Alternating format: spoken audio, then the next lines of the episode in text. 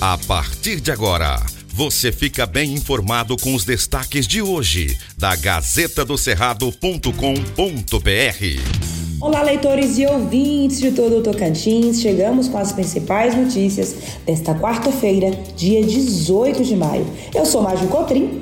Olá, eu sou Marco Aurélio Jacob e trazemos agora os principais destaques da Gazeta do Cerrado. Gazeta do Cerrado. Vereadora e servidor são indiciados pela Polícia Civil após quase deixarem cofre de câmara zerado com o suposto esquema de corrupção. A Polícia Civil concluiu as investigações sobre um esquema de corrupção que desviou quase 100 mil reais dos cofres da Câmara de São Miguel do Tocantins, na região do Bico do Papagaio. O chefe de controle interno e uma vereadora, ex-presidente da casa, foram indiciados por peculato e fraude em licitação. De acordo com a investigação, eles subtraíram quase todo o dinheiro da Câmara. Os investigadores verificaram que foram realizadas inúmeras transferências bancárias no período investigado. O dinheiro foi mandado diretamente para a conta dos investigados e de terceiros, subtraindo quase todo o dinheiro da Câmara. O nome dos investigados não foram divulgados pela polícia. Segundo as investigações, os desvios ocorreram entre janeiro e março de 2019. A investigação da 16ª Delegacia de Polícia Civil de São Miguel começou depois que a vereadora deixou a presidência da casa e o rombo nas contas foi descoberto. Gazeta do Cerrado. Perseguição policial termina com um homem preso dentro de escola. Uma perseguição policial terminou com a prisão de um suspeito dentro do Centro de Educação Infantil Francisco Bueno, em Araguaína, no norte Tocantins, na manhã desta terça-feira, dia 17. Ninguém se feriu e as aulas não precisaram ser interrompidas. Conforme a PM, uma dupla tinha praticado um roubo nas proximidades do bairro Couto Magalhães. Uma pessoa viu os crimes e começou a perseguir os criminosos que fugiram em direção ao setor Maracanã. A polícia foi chamada e começou a procurar pelos criminosos, mas um dos suspeitos pulou o muro da escola municipal e se escondeu nos fundos da unidade. Ele foi capturado por um funcionário da unidade e entregue aos policiais.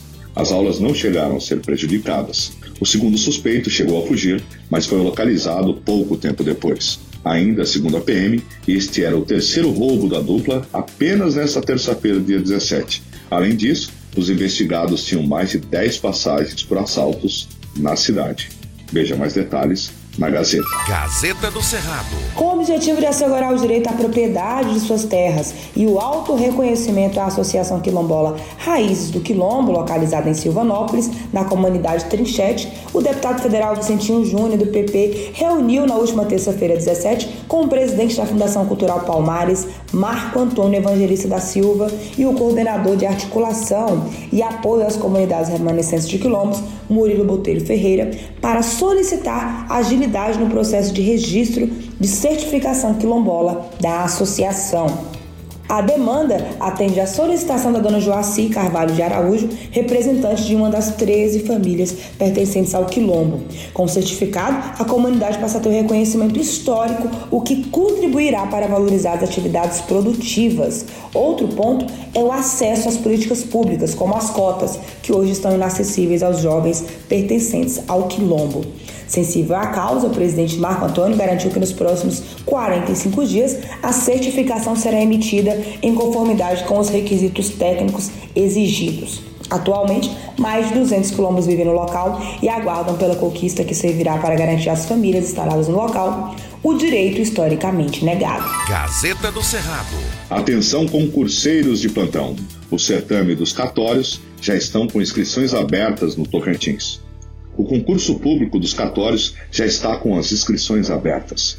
O certame será realizado pelo Tribunal de Justiça do Tocantins, o TJTO, e oferece 51 vagas. As vagas estão distribuídas pelo Tocantins para o cartório de registro de imóveis de Palmas, primeiro e segundo tabelionato de notas de Gurupi, cartório de Esperantina, São Félix, Carmolândia, Dianópolis e Pedro Afonso. A prova está marcada para o dia 4 de setembro em Palmas e terá uma duração de 4 horas com 100 questões objetivas de múltipla escolha. Ainda há etapas que incluem prova escrita, prática, prova oral e análise de títulos. Veja mais detalhes na Gazeta do Cerrado. Gazeta do Cerrado. Por hoje é só, obrigada pela sua companhia. Continue bem informado acessando gazetadocerrado.com.br. Aqui, antes de ser notícia, tem que ser verdade. Até amanhã. Aqui não tem fake news e você acompanha as informações apuradas e corretas para ficar bem informado todos os dias. Obrigado por sua audiência e até amanhã. Estas e outras notícias você encontra na gazetadocerrado.com.br e nas redes sociais da Gazeta. Porque antes de ser notícia, tem que ser verdade.